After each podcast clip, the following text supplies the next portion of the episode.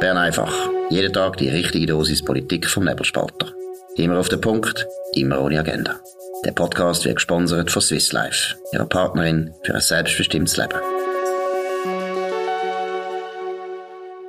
Ja, das ist die Ausgabe vom 19. Mai 2022. Dominik Feusi und Markus Somm.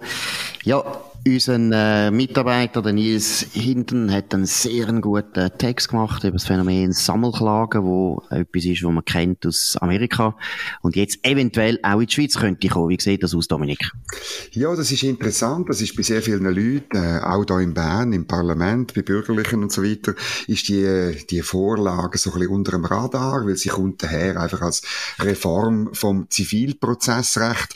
Aber es hat äh, weitgehende Implikationen. Es geht wirklich ähm, darum, Sammelklagen zuzulassen, und zwar grundsätzlich in allen Rechtsgebieten, also nicht nur irgendwie ähm, Verbandsklagen bei Umweltauflagen, wo man es ja heute schon hat und mit heute schon negativen Folgen, sondern grundsätzlich überall. Also es können sich irgendwelche Touristen können sich zusammentun und irgendwie eine Bergbahn verklagen oder ein Hotel oder, oder ein Body oder weiss nicht was.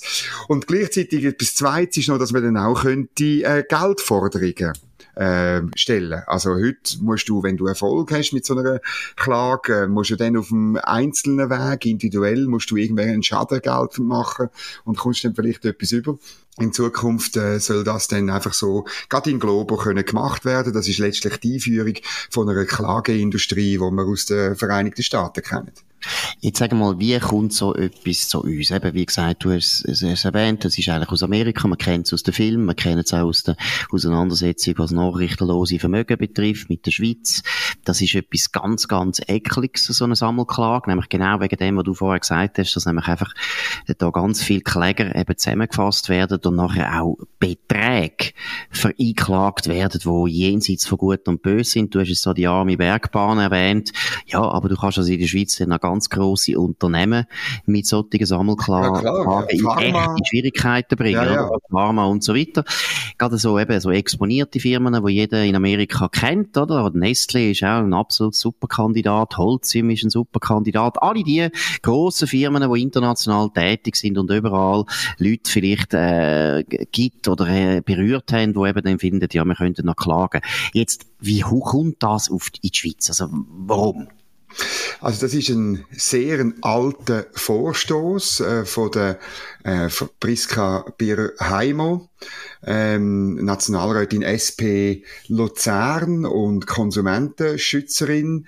Ähm, das ist, sie hat den 2013 eingereicht. Er ist, 2013 ist er, ähm, auch in den Nationalrat gekommen, ist dort, äh, weil er nicht, be äh, nicht äh, bekämpft worden ist, ist er dort dann äh, angenommen worden, einfach so en passant, de, auch weil der Bundesrat äh, am 29. Äh, November die Annahme empfohlen hat, 2013, das ist noch mit äh, Frau Wittmer-Schlumpf gewesen, sozusagen, äh, halt ein bisschen schwierige Phasen im Bundesrat, du erinnerst dich, Klar. und dann, äh, ein knappes halbes Jahr später, ist er auch im Ständerat angenommen worden. Man sieht aber, weil es im Nationalrat eine, so eine Annahme war, eben ohne Debatte und eigentlich ohne Abstimmung, einfach weil er nicht bekämpft war, sieht man nicht, wer dafür war. Faktisch sind alle dafür gewesen, oder? Und im Ständerat hat man damals eine kurze Debatte geführt, man hat aber äh, damals im Ständerat noch nicht aufgeschrieben, wer dafür und wer dagegen ist, sondern es ist einfach dann verkündet worden und nicht protokolliert worden.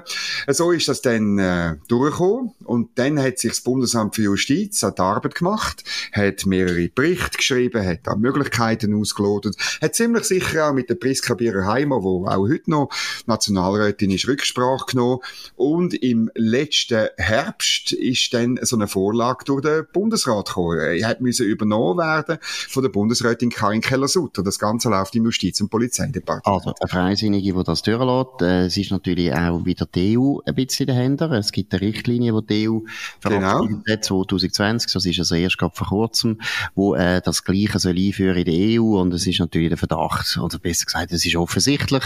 Da tun wir uns wieder autonom nachvollziehend anpassen, für nichts.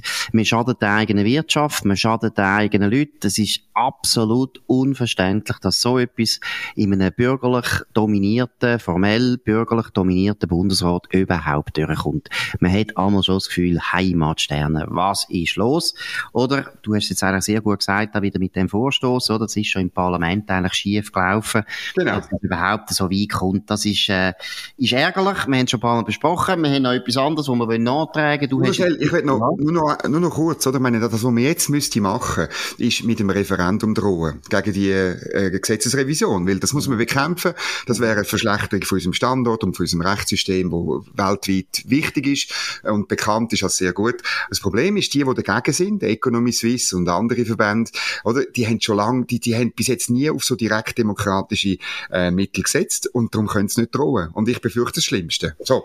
Gut, aber das wäre ja einfach, da ein Referendum zu ergreifen, bin ich Eigentlich schon. Äh, also, wäre ein interessanter Abstimmungskampf und da müssen sie unbedingt machen. Es kann, und vor allem müssen sie einfach auch mit dem Bundesrat mal Tacheles reden. Es kann nicht sein, dass wir die ganze Zeit solche unglaublich linke Anliegen, äh, müssen übernehmen, ob sie jetzt von der EU kommen oder nicht. Es ist, äh, eindeutige Standortverschlechterung, wo gerade unsere Wirtschaft, die sehr stark international exponiert ist, unglaublich viel Schaden kann zufügen. Es ist ein bisschen auch ein Prinzip, auch wieder dort Hintertür geht jetzt das wieder rein, kommt jetzt das wieder rein, wo die Konzernverantwortungsinitiative im Prinzip auch schon hat wollen, dass man eben kann uns relativ leicht verklagen, wo immer man ist.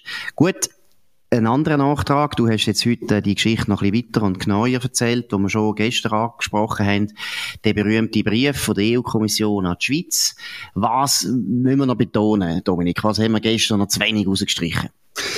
Ja, äh, ich finde wirklich die Antwort aus dem Departement äh, ist vielleicht ein bisschen zu kurz gekommen. Ähm, das Interessante ist wirklich, dass jetzt äh, die Schweiz die, die, die Fragen würde beantworten und das sind zehn Fragen, wo sozusagen die EU eben abfragt, ob der Schulerbub Schweiz das auch ja verstanden hat, was dort die EU äh, fordert und man will das beantworten. Ich bin gespannt, ob man die Antwort vielleicht irgendwo auf einem Weg überkommt. Und äh, wir werden äh, heute noch antworten. Wir haben sozusagen einen Entwurf gemacht, wie der Bundesrat das äh, wird beantworten oder könnte beantworten oder müsste beantworten, wenn er bei seiner Position bleibt, dass er eigentlich das Rahmenabkommen und der Mechanismus mit äh, EuGH, also Europäischer Gerichtshof und mit äh, Überwachung durch die EU-Kommission und mit Nachvollzug und allem, wir haben alles schon erwähnt, wenn er das eigentlich eben ablehnt, dann müsste er auf die zehn Fragen relativ säck antworten. Ja, eigentlich müsste er eben so antworten, wie jetzt die EU auch wieder auftreten ist, oder? Einfach absolut kein Millimeter nachgegeben, eigentlich einfach wie eine Gebetsmühle, genau das Gleiche gesagt, was jetzt seit etwa, ja, vielleicht 5, 6, 7, 8, 9, 10, 15, 20, 25 Jahren sagen. Nein, ist nicht übertrieben, aber äh, man kann vielleicht auch von der EU mal lernen, wie man sich sollte verhalten. Gut. Jetzt noch ein anderer ganz wichtiger Punkt, den wir gestern kurz erwähnt haben. Kampfflugzeugbeschaffung. Da ist gestern im Bundesrat ein wichtiger Schritt äh, passiert. Dominik, was sind deine Einzelheiten? Ja, wir haben es gestern nur mal kurz äh, vermeldet, also, dass der Bundesrat sich dafür ausspricht, wirklich die Kampfjets beschaffen, egal was die, die das, ob die Initiative überhaupt noch stand kommt, ähm, gegen der F-35 von linker Seite. Und äh, die Link, Linksgrün tobt wegen dem. Äh, es hat eine Medienmitteilung gegeben, wie schlimm das ist. Man die Demokratie verachten durch den Bundesrat, oder? Und äh, man macht jetzt wirklich so auf, auf, äh, auf Dramatik äh, und tut natürlich nicht sagen, dass wir ja über das Thema Kampfjet schon mal abgestimmt haben, nämlich ein Jahr vorher, im 2020. Ähm, das ist zwar relativ knapp gewesen, aber es ist doch eine Abstimmung gewesen. Und, und man hat wirklich offenbar linksgrüner Seite damit äh, pokert. Man könne einfach den Kampfjet-Kauf so ein bisschen rausstüdeln, verzögern. Am Schluss, weil äh, dann vielleicht die Offerte nicht mehr gültig ist oder irgendwie so, dafür auch noch sorgen, dass es dann gleich nicht beschafft wird. Da haben jetzt die Bürgerlichen zusammen mit, äh, mit dem VBS, mit dem Bundesrat, eine klare, eine klare Ansage gemacht. Und das wird auch genau so rauskommen. Gut, eben erstens muss man das mal loben. Ich finde es auch, ist ein, auch ein, ein Erfolg jetzt von der Viola Amherd, dass sie jetzt einmal Fürschi machen kann. Sie sollte Fürschi machen. Es ist wirklich eine gute Zeit. Das tönt zynisch, ist es auf eine Art auch. Es ist traurig, dass so einen Krieg braucht, dass wir endlich die Kampfflugzeuge beschaffen können. Ja, wahrscheinlich abschliessen. Wir haben jetzt schon so lange an dem umgemüdet. Und wenn man eben sich auch vor Augen halten, wie viele Lücken, wie viele sogenannte Fähigkeitslücken in der Schweizer Armee sind, dann ist ja das nur ein kleines Mosaikteil, die Kampfflugzeuge. Es gibt ja noch ganz andere Sachen, eben Artillerie zum Beispiel, wo ja in keinem guten Zustand ist. Wir haben teilweise zu wenig Schützenpanzer und so weiter. Die Armee hat noch so viel, wo sie wieder muss wie soll man es sagen, wiederhergestellt werden. Wir haben sie so genau. vernachlässigt. Das ist wie ein Haus, wo man einfach nichts mehr renoviert hat. Man hat nie mehr äh, irgendwie die, die Wand angemalt, man hat die Heizung nie mehr überprüft, die Feuertechnik ist nie mehr gekommen, der Chemiefäger kommt sowieso nicht mehr. Nein, es ist wirklich, wir haben da etwas verwahrlosen lassen, eine grosse, grosse Organisation und das muss jetzt aufhören. Und das ist insofern erfreulich. Aber das andere, wo man vielleicht auch sagen, es ist schon, meiner Meinung nach, langsam wie soll ich sagen, es ist schon bemühend, wie die SP eigentlich oder die Linken jedes Mal praktisch alles völlig auf den Kopf stellen. Ich meine, es ist ja schon, also, es braucht eigentlich Kutzbe. Ich kann sagen, das sei demokratiepolitisch heikel, was jetzt da der Bundesrat mache, nachdem er einfach offensichtlich einfach der Entscheid von einer Volksabstimmung, eine Volksabstimmung, die ja etwas vom höchst legitimiertesten ist, was überhaupt gibt in der Schweiz, tut man einfach nicht akzeptieren. Man hat ohne Anstandsfrist, glaube ein paar Wochen später schon gesagt, wir machen weiter, wir bringen nochmal eine Initiative. Das ist schon ein starkes Stück. Also ich muss sagen, das ist starker Tobak und auch da finde ich, die Bürgerlichen, bitte werden ein bisschen bestimmter, tönt ein bisschen mehr das rausstellen, tönt mal zeigen, wie schlechte Verlierer die SP ist. Ja, das ist so. Und dann gibt's auch noch wirklich Hinweise, dass die Initianten von der Stop F35-Initiative bewusst zugewartet haben. Also bei der Lancierung haben sie eigentlich gesagt, wir dürfen das noch, noch Ende vom letzten Jahr einreichen, damit es eben lange solange die Offerte gültig ist, ähm, die ist gültig bis im März 2023, also bis dann eine Abstimmung durchzuführen. Ähm, noch im und noch im Frühjahr haben die Initianten, allerdings eben nicht öffentlich, gesagt, ja, wir haben eigentlich ziemlich viele äh, Unterschriften schon zusammen, das lange gut, man will das machen, im März oder April einreichen, dann hätte das gelangt. Ähm, und dann hat man plötzlich, man hat auch nie mehr gesehen, Leute, die sammeln. Und es ist wie natürlich ein Dilemma gewesen, wo der Krieg ausgebrochen ist. Ich habe auch eines drüber geschrieben, dass die, die Initianten wie zwei äh, schlechte Varianten hatten. Einerseits sofort einreichen, dann eine Abstimmung bekommen, wo sie hoch verlieren, oder die zweite Variante, die man jetzt offensichtlich gewählt hat, Verzögerungstaktik, warten und dann irgendwie eben äh, ein Blame-Game machen gegenüber dem Bundesrat und den Bürgerlichen. Sie dürfen die Demokratie verachten, weil sie nicht auf die Initiative warten. Was absurd ist, eine Initiative hat keine aufschiebende Wirkung.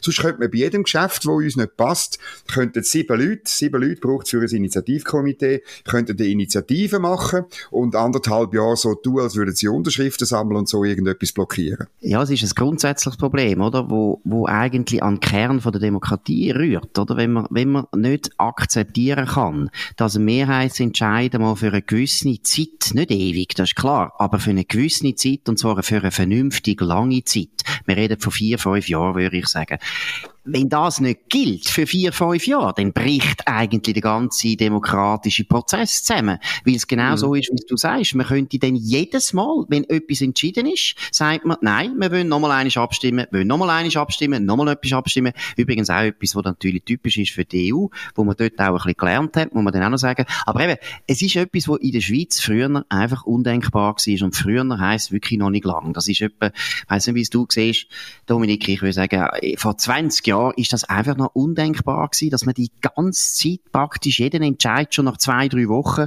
in Frage stellt und sagt, ja, wir können dann nochmal einig abstimmen. Ja, gut, eben, das, das ist, hat natürlich Linksgrün immer ein bisschen gemacht. Und wir haben diese Woche bei Bern einfach auch schon darüber geredet, oder? Also ältere Zeit wird wuchtig abgestraft äh, und äh, man sagt, ja, man kommt jetzt auf Bundesebene mit, de, mit einer Vorlage und man kommt im Kanton Basel mit einer Vorlage und in Bern vermutlich und ja, überall eigentlich, oder? Das hat sich doch verschärft. Also ich kann mich jetzt nicht ja. erinnern, dass das vor 20 Jahren so war. Also ich finde, es wird langsam richtig hure mühsam. Oder? Es ist wirklich, es kommt jedes Mal, ich meine, CO2-Gesetz haben sie verloren, knapp. Aber dann gehen sie gerade in die Kantone und machen weiter, machen weiter, machen weiter. Es ist einfach, es geht nicht. Und das muss man einfach mal, man muss es einmal denunzieren. Es ist ein echt schädliches Verhalten. Es ist nicht einfach irgendwie trötzeln oder ein bisschen blöd tun. Es ist etwas, was den Kern von Demokratie eigentlich kaputt macht. Weil es geht nicht, dass man immer jeden Entscheid gerade sofort sagt, akzeptieren wir im Prinzip nicht. Ja, selber, man hat, oder bei der Energiewende hat man am, am Montag nach der Niederlage, hätten die Bürgerlichen müssen sagen, wir machen eine Volksinitiative, äh, zur, äh, zum Bau von Atomkraftwerken. Und das hat aufschiebende Wirkung und überhaupt, jetzt müssen wir warten und so weiter, oder? Ich meine, so, so können wir nicht gut schieren. Es ist am Schluss ist es ein missbräuchlicher Einsatz von diesen direktdemokratischen Instrumenten, so toll ich die finde. Aber für das sind sie nicht da. Gut, dafür haben wir sehr eine erfreuliche Initiative äh, können äh, vermerken. Und zwar geht es ums Feuerwerk. Was ist das Ziel, Dominik? Ich, gebe, ich gebe zu, ich bin ein, bisschen ein verhinderter Pyroman. Ich tue gerne Raketen aufladen. Und jetzt kommt eine Unterschriftensammlung, wo mir das verbieten will. Nämlich, es gibt eine sogenannte Feuerwerksinitiative und die sagen, man soll alles private Feuerwerk soll man verbieten. Es, nur noch der Staat kann eben bei Anlässen von übergeordneter Bedeutung, dann äh, könnte da irgendwie an einem Seenachtsfest gleich noch ein bisschen etwas aufladen, den Rest muss man alles verbieten. Es sind so Tierschutzleute äh, dahinter, von Grünen bis zu SVP und das Komitee ist überzeugt, dass man die nötigen 100.000 Unterschriften zusammenbringt, um das dann äh, vors Volk bringen und das zu verbieten. Gut, also wir tun jetzt mal abstimmen und dann zwei Tage später tun wir, je nachdem wie es Entscheid war, halt wieder eine andere Initiative machen. So ist äh, unsere direkte Demokratie gedacht gewesen. Feuerwerk, ja, kann sein, dass das sogar noch durchkommt. Es gibt, glaube viele Leute, die das aufregt, das Feuerwerk. Ja. Aber, aber, gleichzeitig habe ich auch das Gefühl, es ist dann langsam, eben, sind wir dann eigentlich da im Zwinglianismus, wo ich auch durchaus Sympathie habe, aber das führt schon hure weit. Ja, nein, weißt du, also im Aargau ist es schon mal abgelehnt worden. Das sind aber die gleichen Leute, äh, die es jetzt auf Bundesebene bringen Und das Lustige ist, oder, die Media macht eine riesige Geschichte daraus, weil jetzt die Initianten sagen, ja, also weil in der Ukraine Krieg ist, müssen wir die Geflüchteten vor diesen Böllerschüssen schützen, weil die ja dann sich sofort erinnert fühlen äh, an die Kriegssituation. Was, Entschuldigung, ähm, die, die Leute haben Schlimmes durchgemacht. Yeah. Sie haben wirklich Schlimmes durchgemacht, aber sie können, glaube ich, unterscheiden zwischen den genau. Böllerschüssen und... Nein, also das ist so böse. Das ist voll, eben, auch, geht auch wieder ins Kapitel Zynismus. Gut, das war Bern einfach gewesen, von heute am 19. Mai 2022. Dominik Feusi und Markus Sommer auf nebelspalter.ch. Könnt uns abonnieren, auch auf Spotify ist möglich oder Apple Podcasts. Könnt uns vor allem weiterempfehlen, könnt uns bewerten mit vielen, vielen Sternen. Wir wünschen euch einen schönen Abend. Wir hören uns wieder mal an zur gleichen Zeit auf dem gleichen Kanal. Das war Bern einfach, immer auf den Punkt, immer ohne Agenda. Gesponsert von Swiss Life, ihrer Partnerin für ein selbstbestimmtes Leben.